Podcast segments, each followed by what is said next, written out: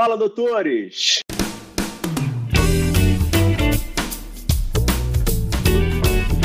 Fala, doutores! Eu sou Ricardo Valente, médico oftalmologista aqui do Rio de Janeiro, idealizador do canal Fala Doutores. Hoje eu tenho a honra e o grande privilégio de apresentar para vocês o trigésimo programa que a gente está fazendo. E muito honrado de ter aqui um ilustre oftalmologista que eu conto para vocês, né? Não é puxar sardinha para o meu lado, mas a gente tem muito fenômeno dentro da oftalmologia e muita história boa para contar. Hoje a gente vai ter um super oftalmologista, especialista em glaucoma, professor associado da Unicamp, chefe da pós-graduação e do setor de glaucoma da Unicamp, um paizão, esposo, ex-presidente da Sociedade Brasileira de Glaucoma ele foi listado no seleto grupo dos cientistas mais influentes do mundo, vamos conversar sobre isso. Idealizador de um curso online de perimetria de campo visual computadorizado, Dr. Vital Paulino. Tudo bem, Vital? Pô, tudo bem, Ricardo. Para mim é uma satisfação aqui estar tá com você conversando e de alguma maneira contribuindo para que essas pessoas possam conhecer um pouco da nossa história, né? Eu estava comentando isso com as pessoas. É uma coisa muito legal que você está fazendo. Uh, de entrevistar uh, a gente para saber de como a gente chegou aonde a gente está. Né? Uh, os alunos que estão ouvindo a gente, muitas vezes eles estão olhando para um professor, para quem está dando aula, mas não tem a ideia do que aconteceu para a gente chegar até esse ponto.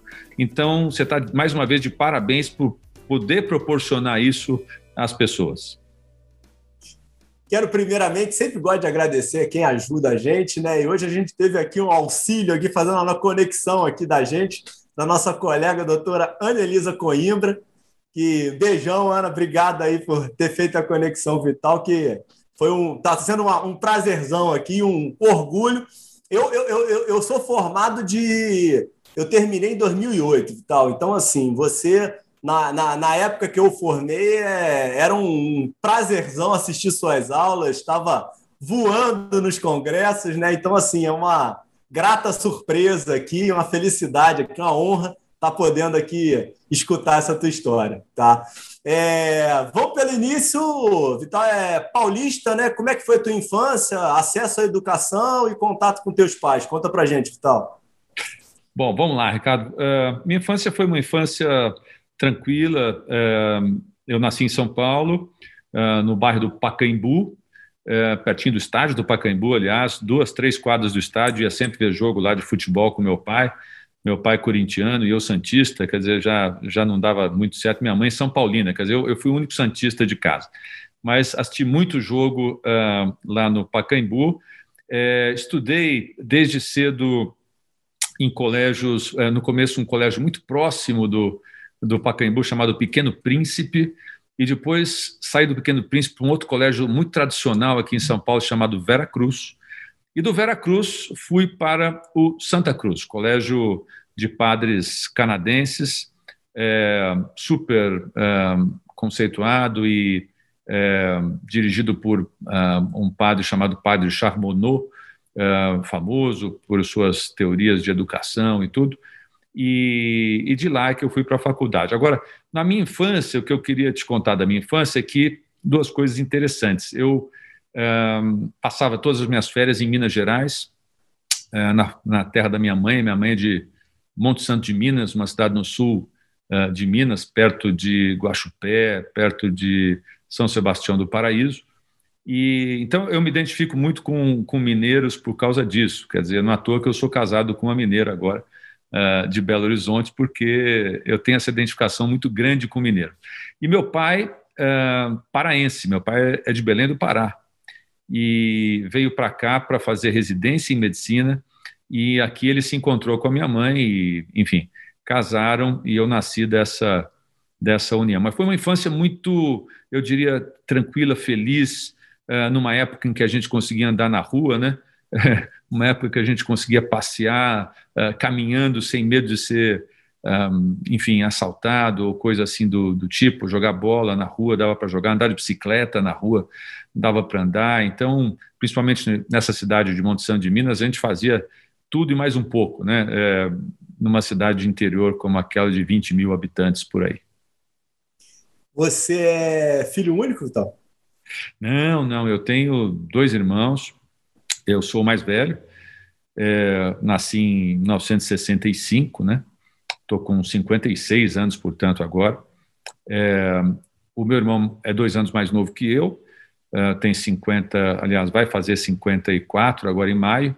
E minha irmã, dois anos mais nova que ele. Então, ela, vai faz... ela fez 52 em, em fevereiro agora. Meu irmão é médico também, é cirurgião plástico, uhum. também formado pela, pela Faculdade de Medicina da USP. E minha irmã é advogada. Então, somos três em casa. Meu pai médico também e minha mãe advogada. Então, você está vendo que daí nasceu esse trio aí de, uh, de, de irmãos e filhos da Dona Maria Aparecida e do doutor Amauri. Não, maravilha. O, a, o colégio ele, ele, ele era bilíngue? Tinha alguma formação já em língua inglesa? Não. Cara, essa é uma belíssima pergunta, Ricardo. Eu te digo uma coisa que meus pais tiveram um insight naquela época que eu julgo que é, foi brilhante, porque eu tinha três anos de idade quando eles me colocaram numa escola de inglês, uh, que até hoje existe em São Paulo, chamada Red Balloon. Uhum. Red Balloon, eu estudei no Red Balloon até acabar o Red Balloon, e do Red Balloon eu entrei na cultura inglesa. É, aos 14 anos eu eu estava na cultura inglesa e aos, sei lá, 18 anos eu terminei a cultura inglesa. Então, foi, foi assim, providencial meus pais terem, ter, terem tido esse insight para começar a me incentivar a falar inglês tão cedo. Eu, te, eu digo uh, para quem quiser ouvir, para todos que estão ouvindo, uh, a minha formação em inglês uh, abriu as portas para minha educação internacional, inicialmente, e depois para minha atividade internacional de pesquisa e de publicações e de aulas fora do país. Um, se eu não tivesse essa fluência em inglês, uh, eu possivelmente não, não teria chegado um, aonde onde eu estou e nesse momento eu sempre agradeço meus pais por terem tido essa visão da importância do inglês naquela ocasião. Eu brinco que hoje em dia esse negócio de escola bilíngue uh, naquela época acho que quase não existia. Um, uhum. Hoje em dia é uma tendência, né? E eu digo que você falar inglês hoje é, é quase uma obrigação né, para as crianças de hoje que estão numa escola de bom nível. Né? Mas eu, eu acho que naquela época seria como se uh, você colocasse seus filhos para aprender mandarim, que eu acho que é a, a, a língua da, da vez para o futuro. Né? É, o inglês, naquela época, em 1968, era uma, era uma língua que todo mundo achava, puxa, quem sabe, acho que meus pais devem ter pensado assim: é, deve ser importante, eu acho que é bom meu filho falar inglês. E me colocaram nessa escola aos três anos, e eu agradeço eles todo dia por isso. Maravilha. É, dois pontos em relação à medicina. Né? Primeiro, é, a escolha veio basicamente, por exemplo, do teu pai, e aí, número dois, já engata como é que foi a dificuldade para entrar aí, a gente pode dizer, aí no vestibular mais difícil que tem no Brasil? Bom, vamos lá. É, essa é uma pergunta que ah, até eu me fiz algumas vezes, porque eu jamais ouvi do meu pai ah, alguma palavra no sentido de eu fazer medicina. Jamais. É, e também da minha mãe, muito menos da minha mãe, nenhum dos dois jamais disse para mim, filho, você vai ser médico, isso nunca aconteceu. Foi uma coisa totalmente voluntária da minha parte, sem nenhuma pressão de nenhum lado.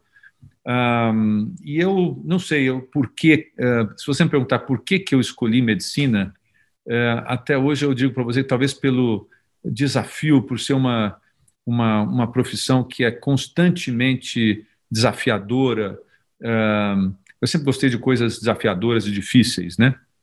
E então medicina entrou nisso facilmente para mim. Só para você ter uma ideia, não sei se eu não te falei isso ainda, mas eu, eu entrei na faculdade de medicina com 16 anos.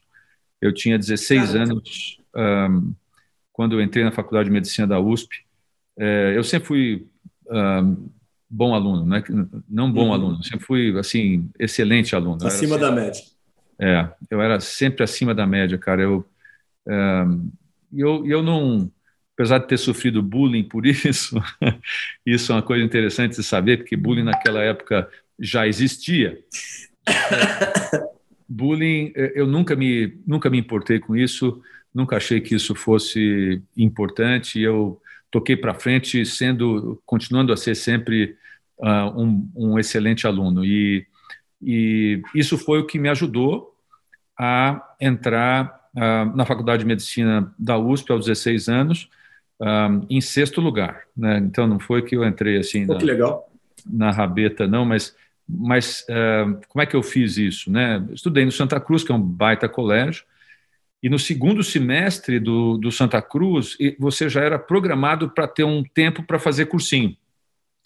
Uhum. Então, eu fiz um, cursinho ângulo, junto com o segundo semestre do Santa Cruz, um, e entrei na faculdade. Eu um, confesso para você que foi difícil, eu estudava feito, assim, um louco. Nesse segundo semestre não tinha muita folga, não. Era fim de semana estudando, noitada não tinha. É, então foi, foi, um, foi um ano, um segundo semestre muito dedicado ao estudo, porque eu sabia que eu tinha que me esforçar muito para entrar. E de fato valeu muito a pena, né? Valeu muito a pena.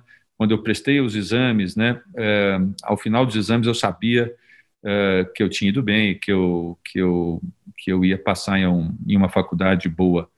E para mim foi muito feliz, muito contente de ter entrado na Faculdade de Medicina da USP, que é onde eu me formei, onde eu fiz residência, onde eu fiz doutorado, onde eu fiz livre docência. É, é ali que eu devo toda a minha formação né, como médico e oftalmologista. E, e, e você teve é, facilidade de encontrar oftalmologia durante a faculdade de medicina? Você teve uma formação generalista ou direcionou de alguma forma? Como é que foi o encontro aí da oftalmologia e a dança das cadeiras? Ricardo, isso foi é, é uma história que eu sempre conto para os meus filhos, para meus amigos, enfim. É, eu não direcionei nada. Eu, eu até o sexto ano é, deixa eu te contar o que eu fiz até o sexto ano. É, Henrique Walter Pinotti, que você deve se lembrar, foi o médico do Dr. Tancredo Neves, do ex-presidente que não assumiu de fato, mas Nossa. foi eleito, né? É, fato é que é, eu fui, é, como ele chamava, Zezinho do, do, do, do doutor, professor Pinotti. Zezinho, porque não lembrava o nome de todo mundo, então ele chamava todo mundo de Zezinho.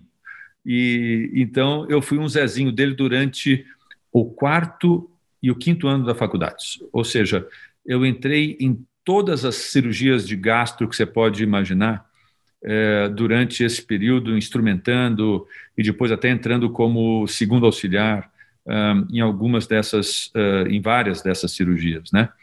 É, quando eu terminei isso no quinto ano, eu sabia uma coisa, que eu não ia fazer gastro, porque é, eu não gostava muito, sinceramente, do a qualidade de vida dos, dos cirurgiões gastro um, e também o ambiente achei um pouco pesado uh, e eu achei que eu não, não ia me, me satisfazer ali. Aí eu cheguei no sexto, entrei no sexto ano da faculdade sem efetivamente saber o que eu queria fazer. E o primeiro estágio que eu passei durante o sexto ano foi ortopedia.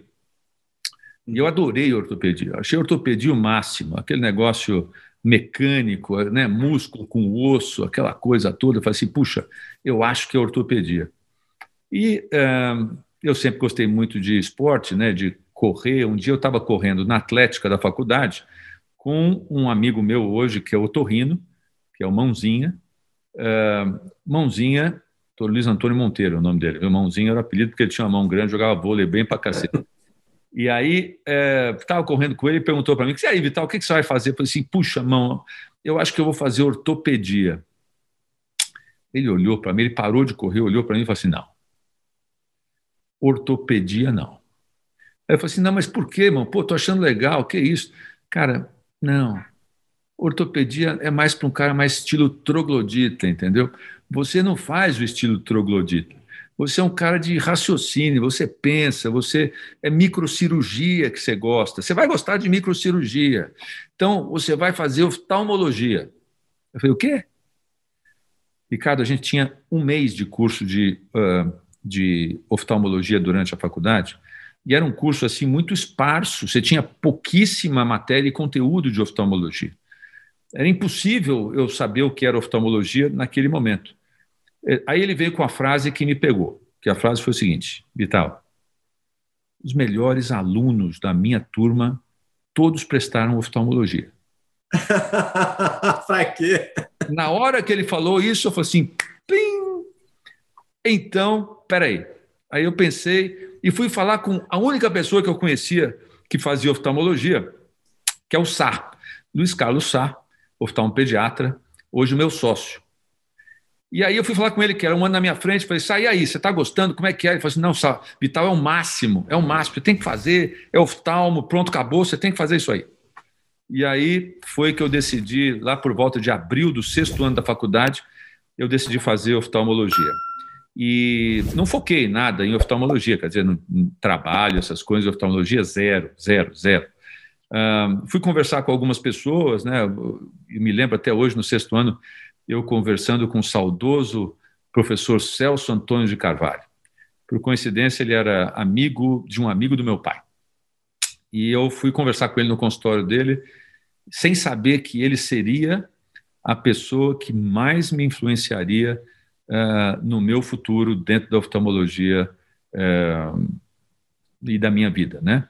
E desde então uh, foi a pessoa que me orientou, me guiou, me adotou, apadrinhou e, e me levou para frente. Então eu devo muito ao professor Celso Antônio de Carvalho e a, e a esse encontro que eu tive com ele no, no, sexto ano da faculdade. Eram só cinco vagas né, de oftalmologia naquela uhum. época. Uhum. Cinco vagas. E geralmente essas vagas eh, tinham mais do que uh, as cinco uh, vagas de alunos da Faculdade de Medicina da USP querendo fazer oftalmologia. Na minha época, acho que eram oito ou nove, oito ou nove queriam fazer. Então, isso tornava o, o exame realmente mais, mais difícil. E aí você adorou, né? Essa dificuldade toda. Né? Ah, né? isso é o que eu falei. Eu, eu, adoro um desafiozinho. Quer, quer me deixar assim com vontade de fazer? Quer, quer tornar a coisa mais difícil para mim? Ah, eu vou fazer com mais prazer. E as pessoas que né, é, sabem que isso acontece, às vezes as coisas ficam mais difíceis, elas sabem que eu vou reagir dessa maneira. Não sei se você lembra do. Uh, você viu o documentário do Michael Jordan? Em que ele, ele sempre ele arranja uma, é, uma motivação em alguma provocação, em alguma coisa né, difícil, alguma coisa. Eu, eu, eu funciono um pouco nesse esquema. Uhum. Criou uma dificuldade para mim, isso vai ser um estímulo. Dá algo mais, né? Vai ser exatamente, é um estímulo para mim. Eu adoro isso. Então, foi mais ou menos assim que funcionou. Esse ponto que você está colocando da, do auxílio e né, da, é, eu venho conversando aí com diversos colegas aí ilustres e um ponto que eu tenho percebido impressionante como a vida dá dicas dos caminhos que a gente deve percorrer e muitas vezes a gente não consegue perceber aquilo, né? O que você está falando agora ele me direcionou, me indicou, aquilo já estava sinalizado, graças ao bom Deus, você foi para o caminho certo, né? É, e esse cara é meu amigo até hoje, então toda vez que eu encontro com ele, eu agradeço. Falo assim, pô, irmão, eu quero te agradecer porque você foi a pessoa responsável por me colocar na oftalmologia. Não, agradeço de montão. Uh, o professor Celso eu não posso mais agradecer porque ele infelizmente faleceu, mas ele sabe disso, uh, onde ele estiver, que que ele é a pessoa que, que foi responsável pela, pelo meu caminho dentro da oftalmologia. Ah, legal, barato.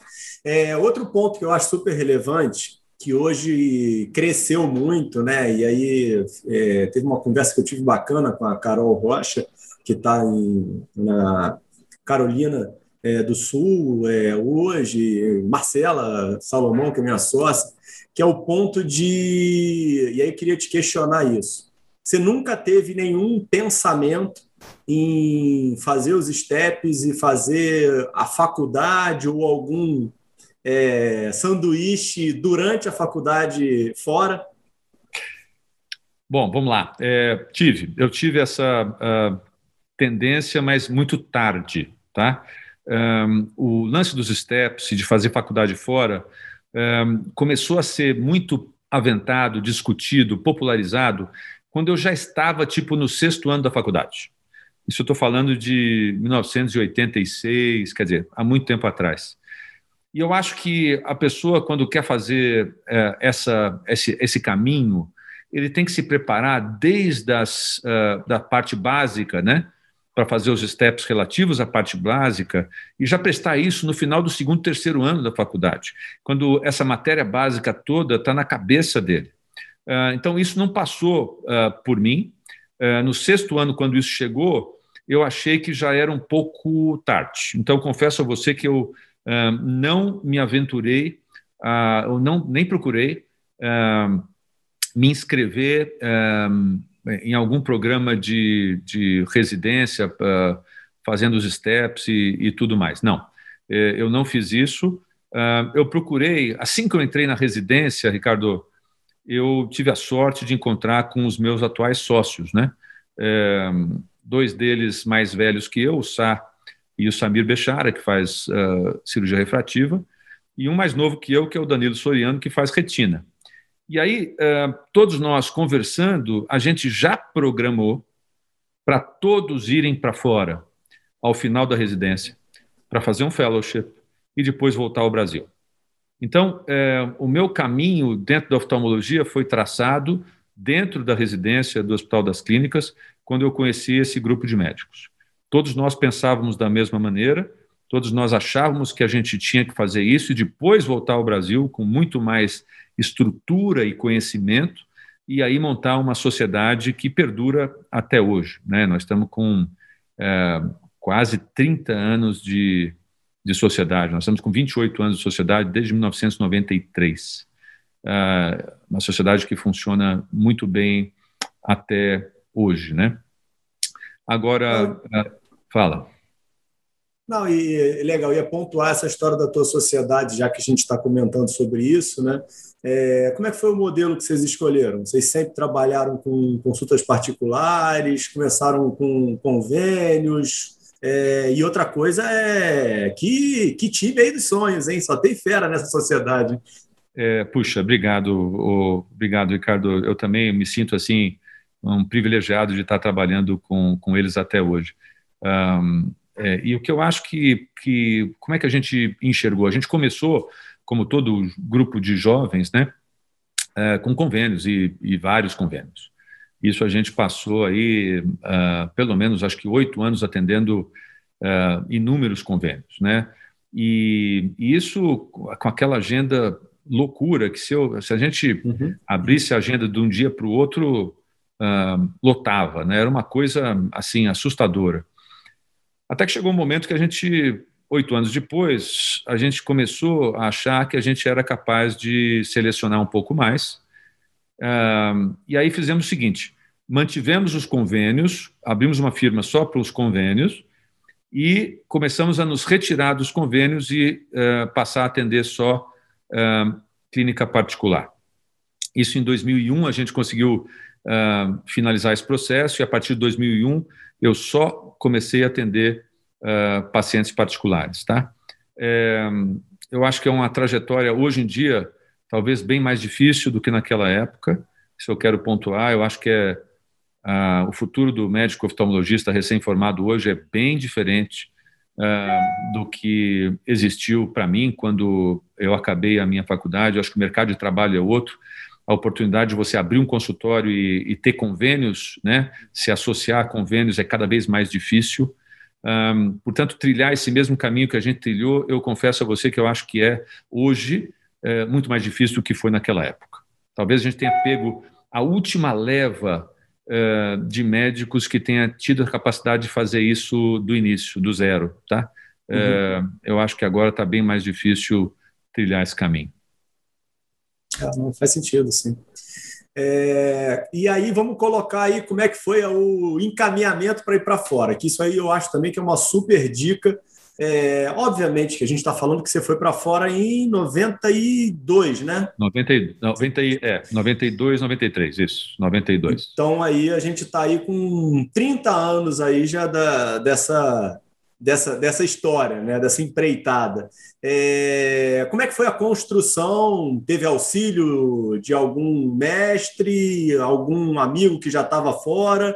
Por que, que você escolheu o Wilsais? Como é que foi isso para você?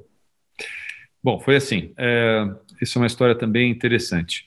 É, eu fiz um, três anos de residência, depois no, no HC, na, na, USP, existe um ano de que a gente chama de preceptoria. Um dos uh, terceiro, terceiro ano de residência, um dos residentes do terceiro ano é escolhido para ser o preceptor. O preceptor é o ah. chefe de é, é, o chefe de todos os residentes, é o, é o cara que é responsável um, por todas as reuniões científicas, por todas as discussões de artigo, por todas as apresentações de caso e, e, discussões. Ele organiza o caso, ele apresenta o caso, ele vai atrás do caso. Então, assim, é uma baita janela para você ter uma formação geral em oftalmologia. Uh, e eu agradeço muito ter tido a chance de fazer isso. Então, fiz os três anos, depois um ano de preceptoria, e aí eu fui fazer o meu fellowship em glaucoma. Como é que foi isso, né? É, no terceiro, não, no, não, no final do terceiro, no começo do, da preceptoria, é, houve um congresso internacional de cirurgiões aqui em São Paulo, e um dos convidados era o Dr. George Spaeth, lá do Wills Eye Hospital. Tá? E o professor Celso Antônio de Carvalho, chefe do glaucoma, naquela ocasião, ele é, convidou o meu sócio, na realidade, o Samir Bechara, para fazer a recepção do Dr. Spaeth, para ir até o o aeroporto, pegá-lo no aeroporto, levá-lo para o hotel e fazer o serviço que a gente chama hoje de sombra. Sombra uhum. É o residente que fica grudado no convidado internacional para onde ele for, você vai. Bom, Samir olhou para mim e falou assim: Vital, você está pensando em fazer glaucoma? Está chegando aqui o Dr. George Spey. Eu acho que você devia fazer isso. Aí eu falei assim: perfeito, Samir, é isso que eu vou fazer. E fui lá uh, buscar o Dr. Spaeth no, no uh, aeroporto de Cumbica, lá em Guarulhos. E já comecei mal, né? Porque eu comecei a chamar ele de Spaeth, em vez de Spaeth. Nunca imaginei que A-E-T-H fosse Spaeth e não Spaeth. E aí já levei uma corrigida assim na, na bucha, né? na, na primeira, no primeiro contato. E eu não sei se você conhece o Dr. Spaeth, mas o Dr. Spaeth é uma pessoa não extremamente formal, ele é formalíssimo, assim, dá até medo de, de você uhum. conversar com ele.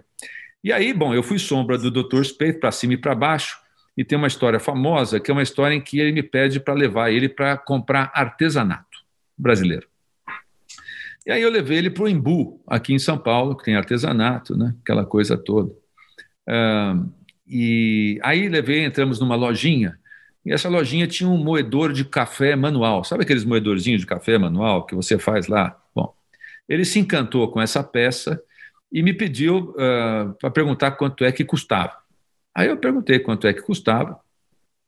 E, obviamente, o cara, o, imagina, vendedor brasileiro olha para o indivíduo, o outro está falando inglês, ele jogou o preço do moedor de café nas alturas, né?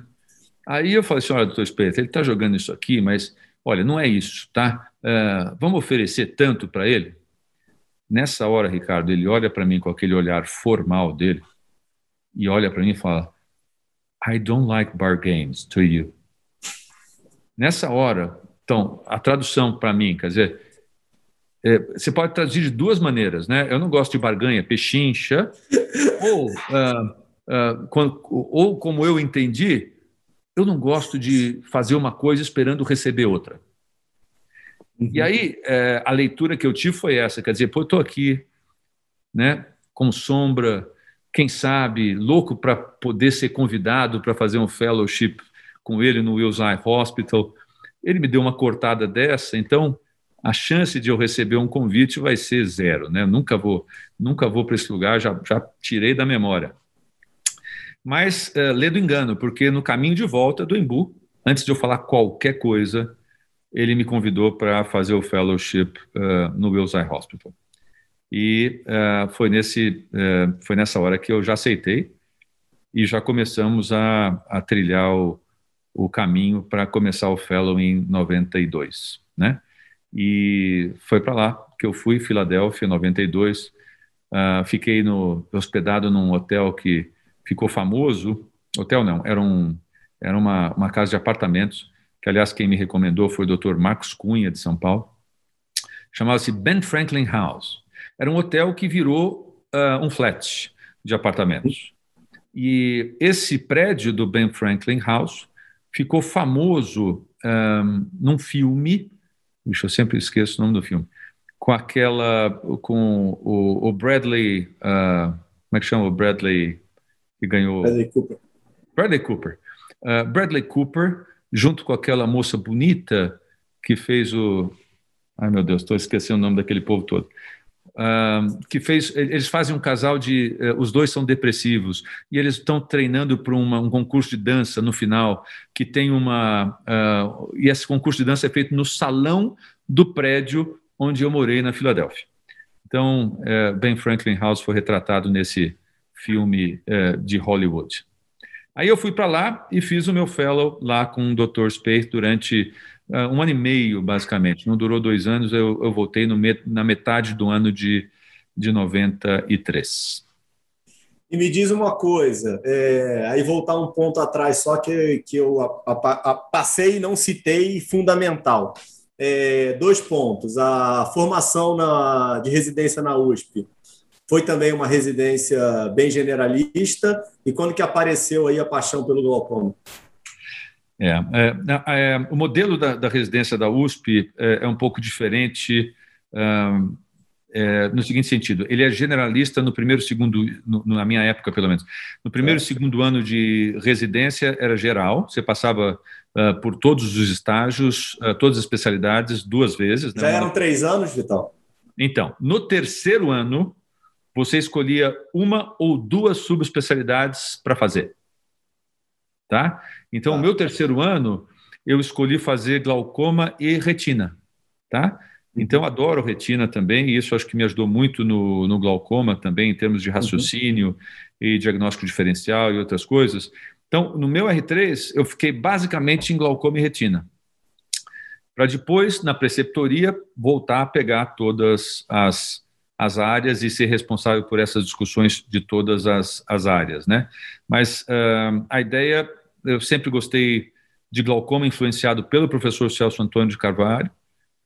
E eu achava que retina era um campo também muito interessante, uh, principalmente as doenças clínicas, né? A retina clínica me, me, me chamava muito a atenção pela variedade de doenças, pela manifestação de doenças sistêmicas, uh, enfim, uh, sempre gostei de examinar fundo de olho.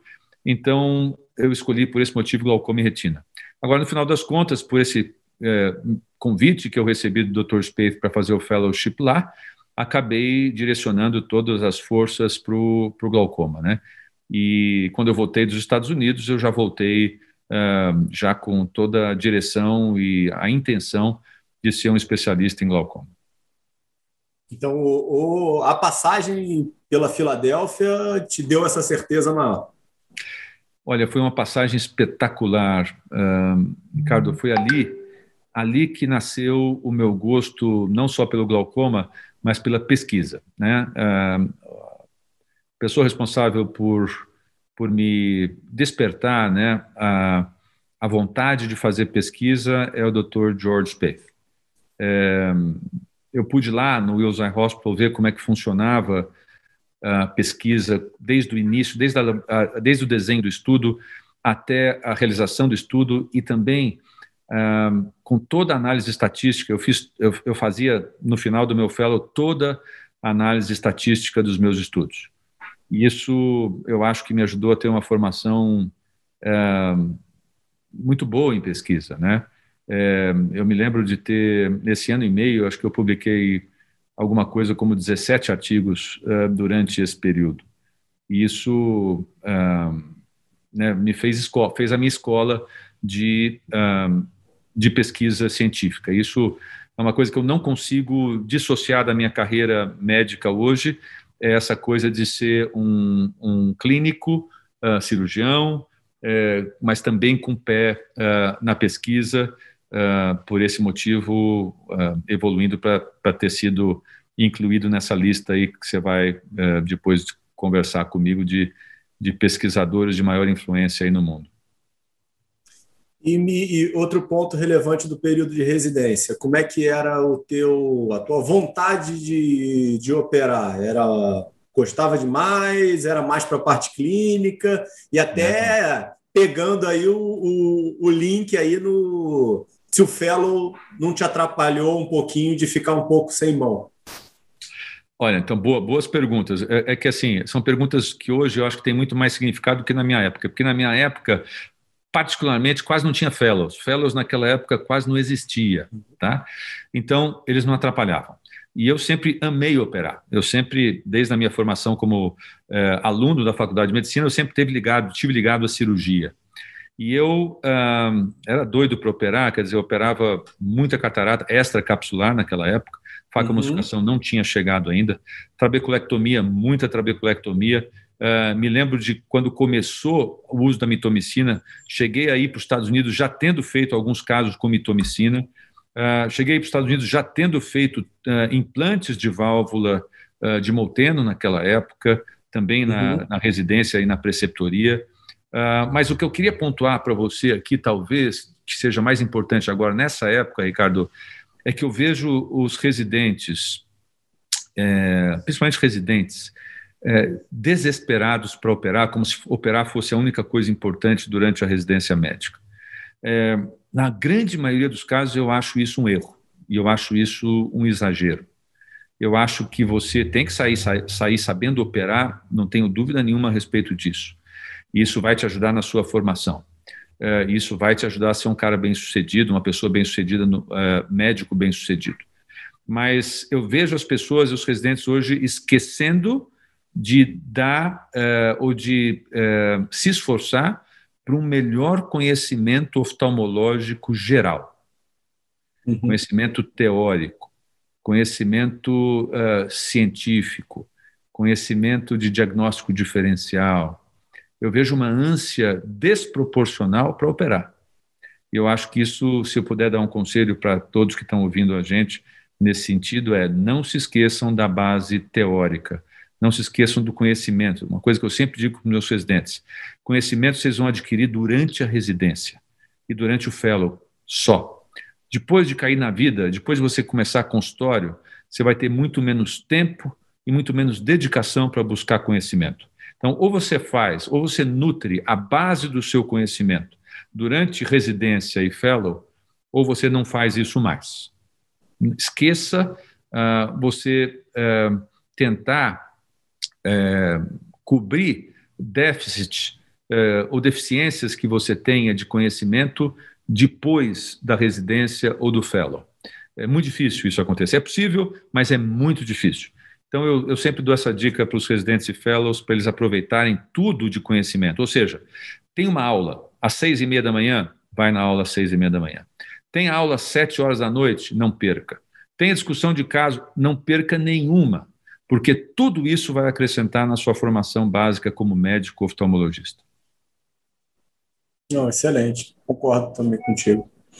É, outro ponto que eu acho fundamental e relevante aqui da gente tocar, é, pelo que você falou, até pelo combinado aí, planejamento com teus sócios, vocês planejaram essa ida para fora.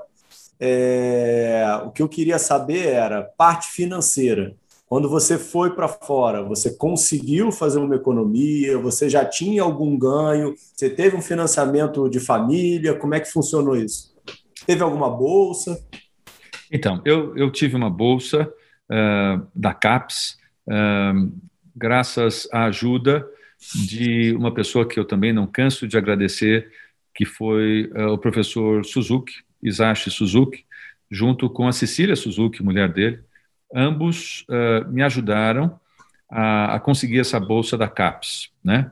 Mas, Ricardo, sem nenhuma falta aqui de, de, de sinceridade, quer dizer, seria impossível sobreviver nos Estados Unidos só com a bolsa da CAPES. É, era, era, um dinheiro é, insuficiente para se viver, mesmo naquela época. Então, eu, graças a Deus, eu tive a chance de ter a ajuda dos meus pais.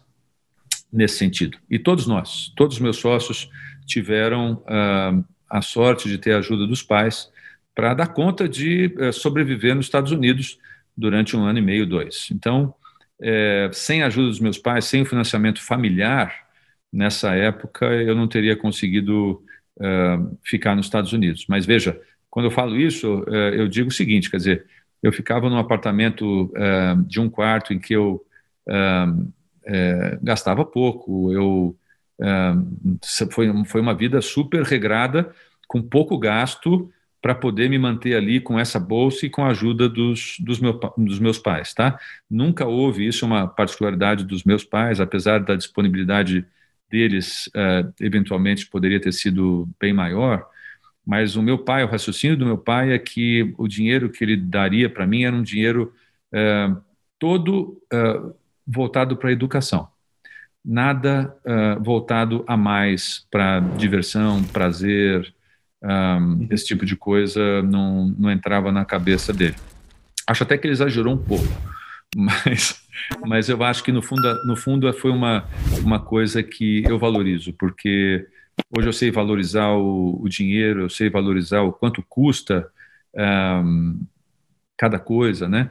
E eu sei valorizar o que eu, o que eu penso para os meus filhos é exatamente a mesma coisa. Eu quero dar todas as condições para os dois, eu tenho dois filhos, um, do ponto de vista de educação, para eles crescerem e serem os melhores profissionais nos ramos que eles escolherem ser. Mas uh, o resto, uh, uh, não acho que eu preciso, ou os pais precisam necessariamente estar enchendo os filhos de dinheiro para outros prazeres da vida. Eu acho que o importante é você dar todas as condições, do ponto de vista educacional, para eles crescerem, eles se tornarem pessoas melhores e profissionais melhores. Maravilha. Depois que você volta é, dos Estados Unidos, obviamente que você volta uma influência no meio muito maior, né? Você volta trabalhando na clínica e da onde veio o convite aí para a Unicamp? Como é que ela aparece na sua vida? É, isso é, é uma coisa que eu também. Você está vendo que eu só agradeço, né? Porque é, uma coisa eu aprendi a ser agradecido. Eu sou uma pessoa agradecida e eu eu acho que isso um, é uma característica que, que a gente deve uh, louvar, sabe? Eu acho que uhum. pessoa que é agradecida é uma pessoa uh, uh, que eu valorizo. Enfim, assim que eu cheguei dos Estados Unidos, o professor Newton Cara José me chamou para ir para Unicamp. Naquela época, quem era o chefe do glaucoma da Unicamp era o Dr. Roberto Malta que era também do HC e tinha saído, do, do saído do HC, não, mas estava mantendo o HC junto com a Unicamp como chefe do setor de glaucoma. Uh, e aí eu fui para a Unicamp, trabalhei com Malta durante um ano, um ano e pouco, até que o Malta resolveu sair, né? E aí o professor Newton, uh, eu fiquei até meio sem jeito, porque afinal de contas eu estava lá trabalhando com Malta, o Malta pediu para sair, eu, eu senti uma certa uh, pressão para que eu também uh, saísse, né? Existia essa certa pressão, mas o, o professor Newton uh, depois conversou com o Dr. Malta, conversou com o professor Celso Antônio, também participou dessa conversa, e, e pediram para para que eu pudesse continuar na Unicamp, a, a, despeito da saída dele. E a partir de então eu virei uh, chefe do setor de glaucoma da Unicamp, isso em 1994. E desde lá eu venho mantendo essa posição do chefe do setor de glaucoma e de novo agradeço ao professor Newton Cara José por ter uh, tido essa essa visão de, de me, me, me chamar para uma posição dessas e ter me mantido lá uh, até ele sair uh, quando se aposentou. E então isso para mim foi um, um, baita, um baita momento na minha vida, porque a partir de, uma certa, de um certo momento na minha vida eu saí do HC e fiquei 100% dedicado à, Unicamp. E é lá que toda a minha carreira de pesquisa, de formação de fellows e de residentes, na realidade, se desenvolve. E aí, outro ponto relevante que eu, é, por acaso, estava assistindo uma entrevista tua com o jogo, que por sinal é ótima. É, uma delas, né? Tem mais de uma, né? Tem duas, e, né? E aí é, você coloca da questão do deslocamento para Campinas, né? E aí o ponto é, em nenhum momento você pensou em transferir a clínica para Campinas ou tentar migrar, sair da Unicamp para vir dar aula em São Paulo? Não, não. É, não, porque a clínica com os meus sócios já estava muito bem estabelecida aqui em São Paulo, Ricardo. Então não fazia sentido eu abrir uma clínica em Campinas. Uh, o esquema que eu trabalho em Campinas, eu consigo uh, chefiar, administrar e coordenar uma equipe maravilhosa que eu tenho em Campinas. Aliás, uh, aproveitar a oportunidade para dizer que eu, eu tive, tenho uma sorte muito grande de ter pessoas ao meu lado que, que cresceram ali ao meu lado, o Dr. Zé Paulo Cabral Vasconcelos, Dr. Rui Schmidt, Dr. Enir Arcieri, a doutora Camila Zangali, que é aí de, de Niterói, você conhece, uh, doutor uh, Alessandro Jamal, que está agora em Duke, uh, doutor Rodrigo Avelino, uh, enfim, doutora Luciana Bernardi, várias pessoas que eu tive a sorte de trabalhar junto e conhecer junto e montar essa equipe. E eu montei a equipe do, do ponto de vista, para mim, muito uh, agradável, porque eu fico lá segunda-feira o dia inteiro e consigo uh, administrar a situação com, com esse time fantástico que trabalha comigo lá, indo somente uma vez por semana. Então, uh, o que, que eu preferi fazer? Ir uma vez por semana para a Unicamp, como você viu na entrevista, ouvindo música. Eu sou, além disso, eu toco, né? Eu, eu, sou músico, além disso, então é uma coisa que me satisfaz eu ouvir música. Eu vou ouvindo música, vou falando no telefone com quem eu preciso, volto ouvindo música. Nunca me cansei, nunca reclamei disso, jamais. É uma hora e meia para ir, uma hora e meia para voltar. São agora é, 20, não, é 20, 28 anos, né? 28 anos fazendo isso. Eu já, eu já, eu já disse para os meus amigos que se eu calcular o que eu andei de quilometragem só fazendo isso, foi mais de, acho que duas voltas ao mundo, ou quase duas voltas ao mundo, uh, o que eu já fiz de São Paulo, Campinas, Campinas, São Paulo, cara. É muita, é muito, é muito, uh, é andar de carro demais. Mas Tem que trocar de carro bastante. Nó, uh, e com o maior prazer e com a maior alegria do mundo continuo indo e voltando. Agora um pouco menos por causa da pandemia, isso está tá bloqueando um pouco o nosso contato, porque a Unicamp praticamente uh, fechou e só está atendendo mais urgências do que qualquer outra coisa durante essa pandemia. Talvez ela tenha sido a universidade que mais se, se fechou uh, com receio das consequências de estar tá abrindo ambulatórios em geral. É, então, nesse último ano, as minhas idas a Campinas têm, têm se reduzido bastante. Mas estou uh, louco para que a coisa se normalize, a gente possa começar a voltar uh, ao normal. E me diz outra coisa: é, quem trouxe mais essa vertente é, de produção científica dentro do setor aí de glaucoma? A Unicamp tinha muito isso já ou você implementou muita coisa da Filadélfia? Ô, Ricardo, essa, desse jeito você não me deixa, não me deixa ser é, modesto, porque, na realidade, o, o, setor de glaucoma da Unicamp antes não, não, não produzia muita coisa, não, é, quase nada. E, e eu, então, então, eu trouxe toda a bagagem que eu tinha de pesquisa é, da Filadélfia, do Wilson Hospital, para a Unicamp. E aí que nós começamos, e, e eu tenho, puxa, eu tive a sorte de ter gente do meu lado, como o Zé Paulo, que eu já mencionei, que incentivou. Ele é casado com uma bióloga molecular, a Mônica, Mônica, que é a esposa do Zé Paulo. É, ele e ela foram fundamentais para a gente criar o primeiro laboratório de genética em oftalmologia do Brasil. Uh, depois, ah, uh, o outro, é, isso já em 1997, quando saiu a publicação do Stone, a gente começou a pesquisar em 98, a gente já estava com, com FAPESP para montagem de laboratório. Então, isso já tem bastante tempo. Uh, depois eu tive sortes também, uh, me lembro até hoje, Marcelo Jordão, grande amigo, e hoje está professor em Ribeirão, uh, ele animado com, com inteligência artificial, veio conversar comigo, disse, Vital, puxa, também estou animado, vamos lá e nós fomos conversar. O Álvaro Lupinati também entrou nessa, nesse início. a gente conversando sobre inteligência artificial, fomos parar no laboratório de engenharia de computação da Poli, da, da engenharia da USP, da Poli. E aí começamos a desenvolver pesquisas nesse, nesse braço, nessa linha de pesquisa de inteligência artificial. Aí depois um outro um, um outro aluno hoje vai defender o doutorado mês que vem, o Marcelo Occhiuto, me traz a possibilidade de fazer pesquisa uh, numa área que também uh, de ponta, que é nanotecnologia. E aí a gente começa a trabalhar junto do laboratório do professor Raul Maranhão, aqui do INCOR, em, em, em nanotecnologia uh, e glaucoma. Então, essas portas foram se, se abrindo uh, ao longo dessa carreira, mas tudo isso porque eu já tinha muito essa visão de pesquisa, né? E uma coisa interessante nessa hora também, uma conversa que eu tive com um dos caras que eu mais admiro é, em glaucoma hoje, que é um, um indivíduo chamado Harry Quigley, uh, que é de Baltimore, do Johns Hopkins.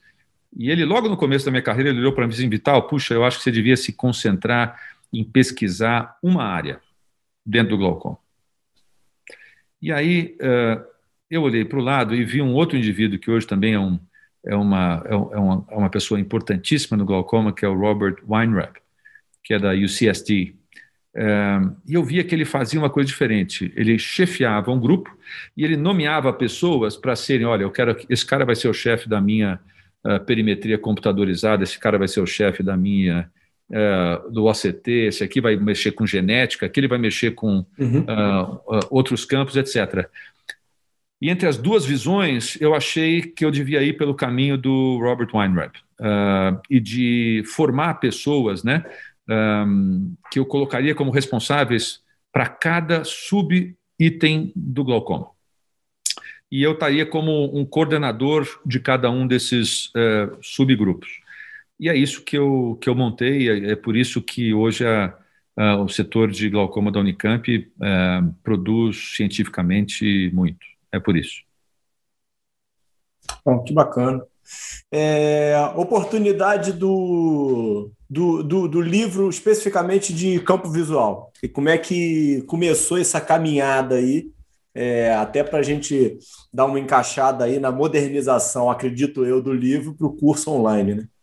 Cara, isso, Anelisa tem parte nisso. Então, Anelisa, que foi quem, quem me apresentou para você, é o seguinte, Anelisa, eu sei que está me ouvindo aí, eu sei que você vai me ouvir. Uh, Rui Schmidt, que trabalha comigo até hoje, é meu coautor do livro de perimetria computadorizada. Os dois participaram do primeiro curso de perimetria computadorizada que eu dei sozinho uh, no Hotel Vila Rica, em Campinas, em 1994. Tudo começou daí, Ricardo. Esse curso gerou, por sua vez, um curso que eu organizei junto com o professor Celso Antônio de Carvalho, no Maxud, de quatro horas de duração. E esse uhum. curso foi se desenvolvendo até que a gente olhou e falou assim: puxa, isso aqui é um livro, vamos escrever um livro. E aí escrevemos o primeiro livro, é, eu e o professor Celso Antônio, é, sobre perimetria computadorizada, e, e esse livro já está na quinta edição agora, vai ser lançada, uh, agora com o Dr. Rui Schmidt como coautor. E a, a evolução do, do, livro era, obviamente, é, para um, um curso online, né? E aí, é, eu comentando isso com o pessoal das AIS, eles ficaram super animados com essa, com essa possibilidade, e a gente, então, gravou um curso online completo de 10 módulos, 30 minutos cada módulo aproximadamente, mas com tudo sobre campo visual, desde conceitos básicos até é, diagnóstico de glaucoma, diagnóstico precoce de glaucoma, avaliação de progressão, uh, correlação estrutura e função, uh, uma série de, de, de módulos em que a gente discute em detalhes cada uma dessas partes do campo visual. É, cada um dos módulos é seguido de, um, de, de perguntas e respostas para checar se o aluno realmente aprendeu o que a gente esperava que aprendesse depois daquele módulo. E eu tenho certeza que quem assiste ao final desse curso está em plenas condições de dar um laudo de campo visual tranquilamente. É, a gente espera que as pessoas tenham sido um sucesso e a gente espera que as pessoas continuem é, se inscrevendo no curso. Essa que é a nossa expectativa. Colocar o link na bio aqui sempre ajuda para acessar. É... Outro ponto relevante, questão de sociedades.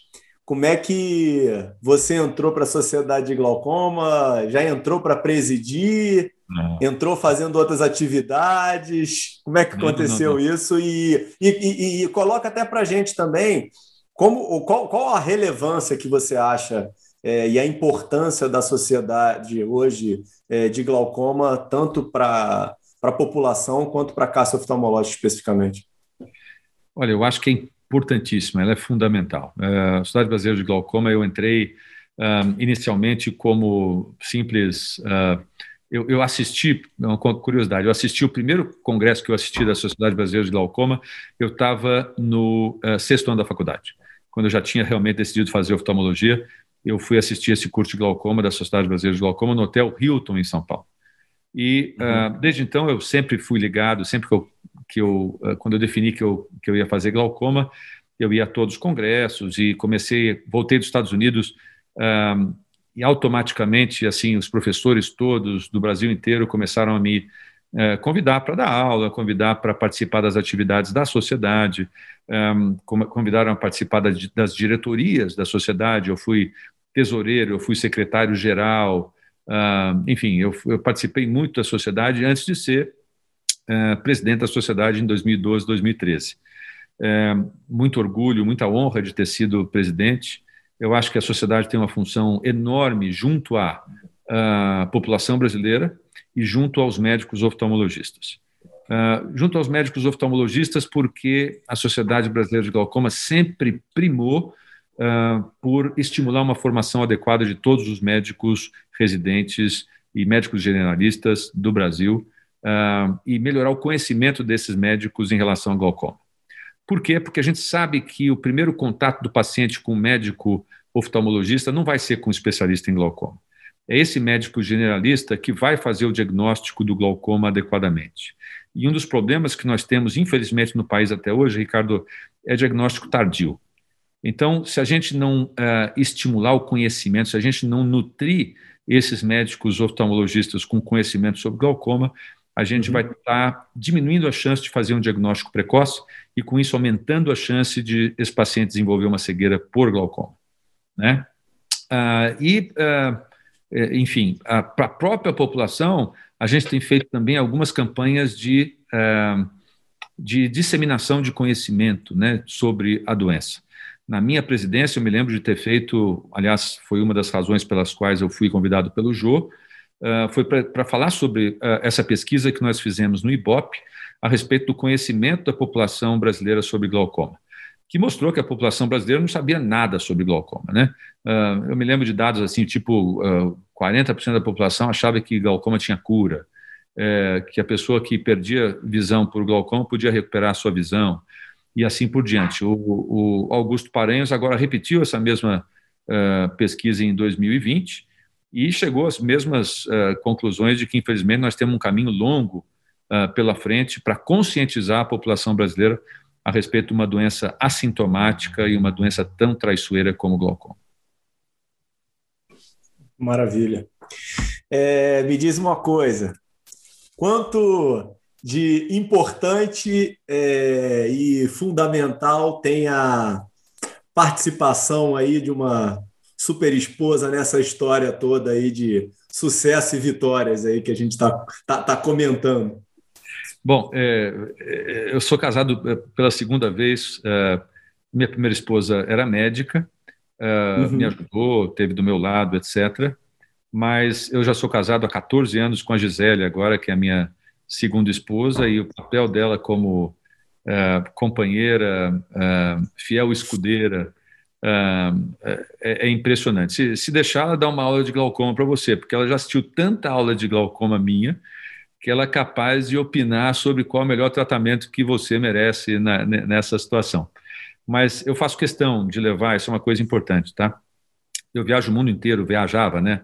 O mundo inteiro dando aula. E eu faço questão ainda de levar minha esposa para todas as aulas que eu dou no mundo inteiro e porque uh, ela é a minha uh, companheira e minha uh, maior apoiadora e, e, se eu posso unir o útil ao agradável, né, de ter tá dando aula e ao mesmo tempo tá, ter a companhia da, da mulher que eu amo, eu acho que não tem nada que pague isso, né? Se você tem condições de fazer isso, é lógico que isso isso custa caro, né? Levar a esposa para toda e qualquer viagem custa caro, mas se você tem condições de fazer isso, eu eu, eu aconselho e recomendo que, que isso seja feito, né? É, é uma pessoa que está do meu lado para para o que der e vier. Aliás, ela que me arranjou esse cenário aqui para falar para vocês hoje, já penteou meu cabelo, ver se eu estou bonitinho, é, já me arranjou aqui. Ótimo.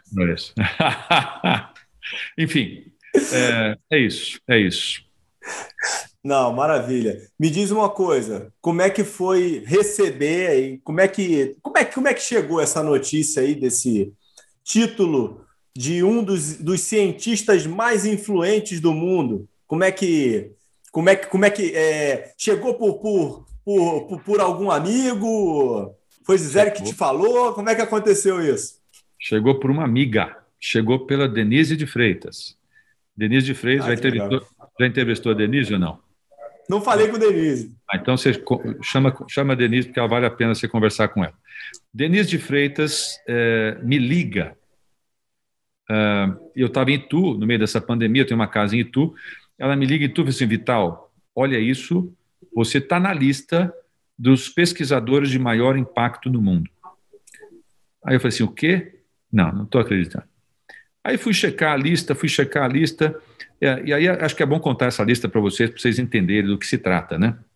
Uh, os pesquisadores de Stanford, Stanford, baita universidade, resolveram uh, identificar os 100 mil maiores pesquisadores do mundo, tá? Só que quando você está falando de pesquisador, nós estamos falando aqui de uh, matemático, físico, astrônomo, geólogo, o que você quiser todos e pesquisadores em todos os campos uh, possíveis que você pode imaginar. E eles estudaram uh, algumas o coisas. número de produção, Vital?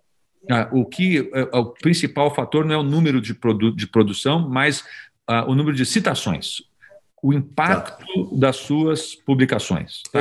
Então, eles fizeram um modelo que levou à identificação desses 100 mil é, pesquisadores. Desses 100 mil pesquisadores, Ricardo, 600 eram brasileiros. 600 brasileiros. Agora, dos 600 brasileiros, um, eu uh, contei, eram aproximadamente 90 médicos brasileiros. Dos 90 médicos brasileiros, dois oftalmologistas. E eu sou um deles. Então, eu fiquei extremamente. Que honra é uma baita honra, cara. É, e eu não tenho vergonha de dizer aqui quem é o outro.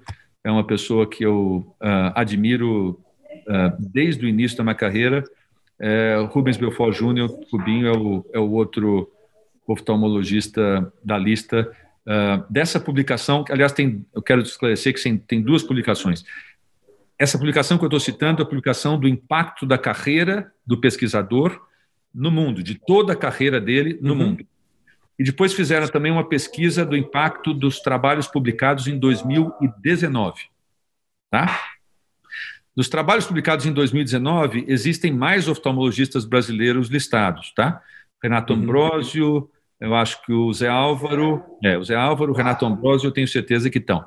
E eu também estou nessa lista do 2019, tá?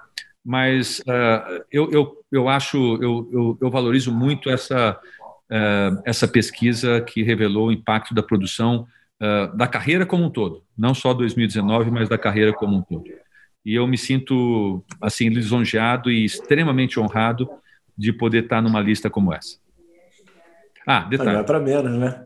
Deixa eu só esclarecer também que essa lista de 600 que eu disse para você são de pesquisadores que estão vivendo no Brasil.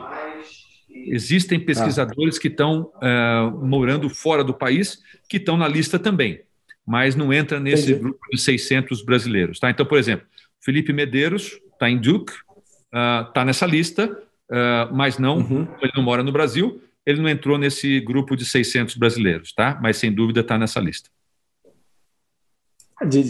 Dividindo os, os créditos bem, essa, essa, essa divisão aí com, com o Rubinho, por si só, já é um, uma baita de uma homenagem, né?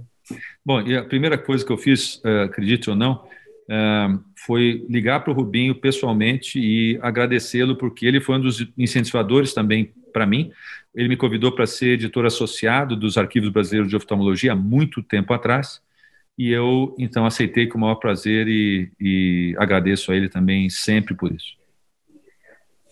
Em termos de sugestão para jovens, Vital, essa sua carreira hoje é uma carreira que cada vez mais eu vejo os jovens médicos se afastarem em relação a uma carreira acadêmica, de produção científica.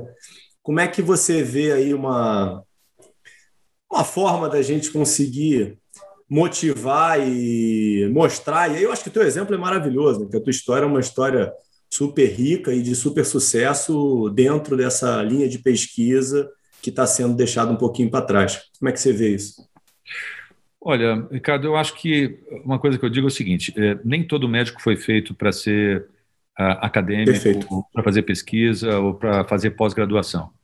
É, a minha experiência é, na Unicamp é que a cada uh, duas turmas a gente tenha uma pessoa uh, na minha área, tá? que vá se dedicar uhum. à vida acadêmica no glaucoma. Uhum. Eu acho que a proporção é essa mesmo, quer dizer é, é uma paixão que surge, eu espero, né, que surja da discussão de artigos, da, da, do desenho de projetos, da participação em estudos científicos.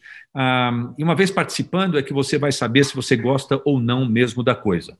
Tá? Então, número um, eu não acho que todo mundo tem que fazer. Número dois, é, eu acho que a gente, como professor, tem que incentivar, mostrando como é que é uma pesquisa, analisando e discutindo pesquisa, e incentivando a participação desses alunos em pesquisa. Quem gostar, quem se sentir associado a isso, caminha para frente. Oh, maravilha.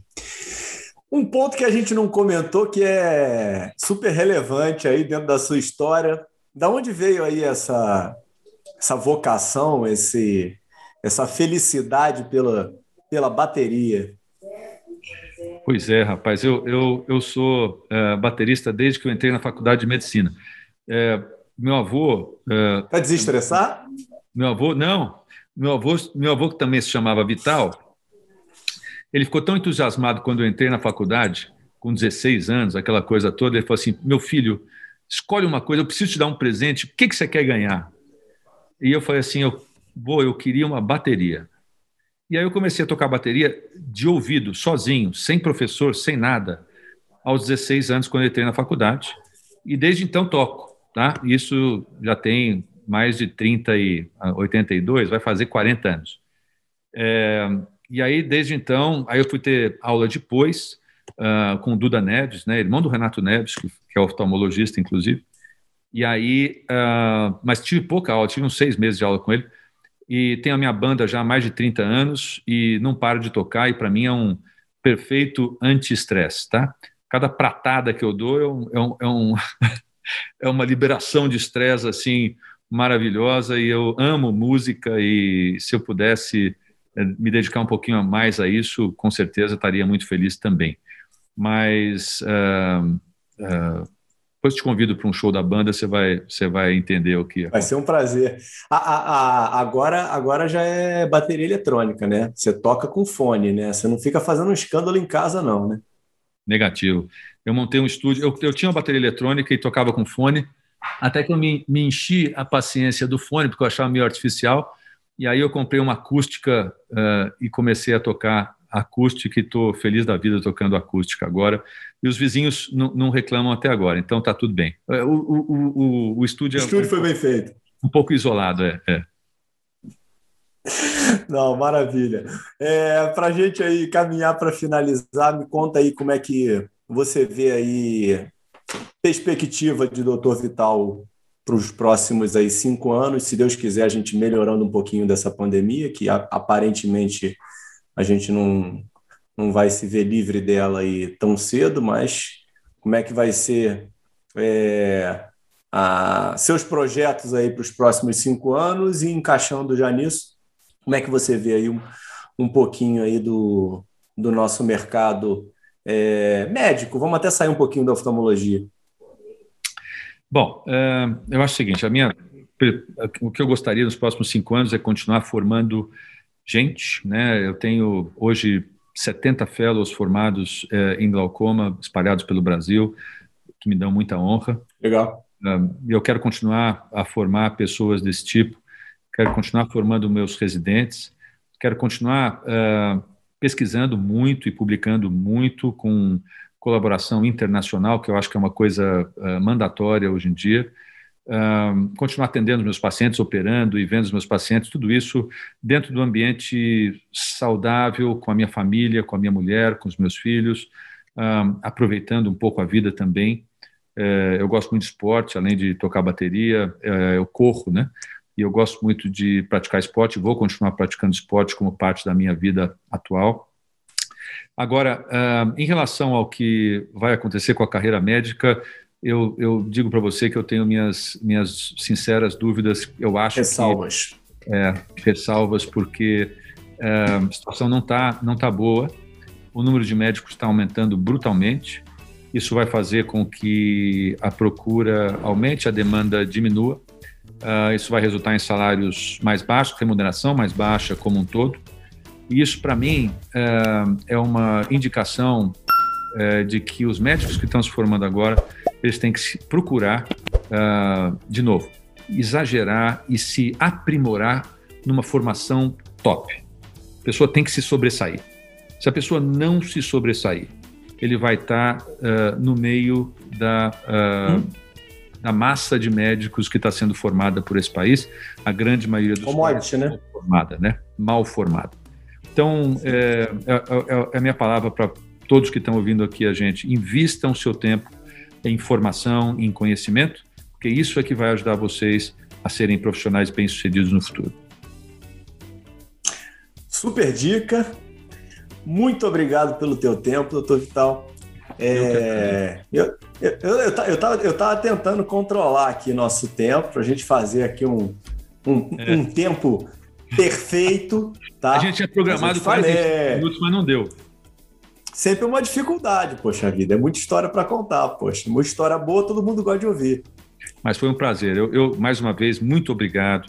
É uma satisfação muito grande poder falar sobre a minha vida e eu espero que as pessoas ouçam e, e saibam ao pouco do, do, que aconteceu comigo até eu chegar uh, ao que eu sou hoje. A todos que me ajudaram a chegar no, ao que eu sou hoje, meu muito obrigado e eu espero que uh, a gente possa passar por essa pandemia rápido e viver uma vida novamente normal. Um abraço aí para todos vocês. Professor Vidal, um grande abraço, obrigado pelo teu tempo. Vai descansar. Um abraço, tchau, tchau. Um abração, tchau, tchau.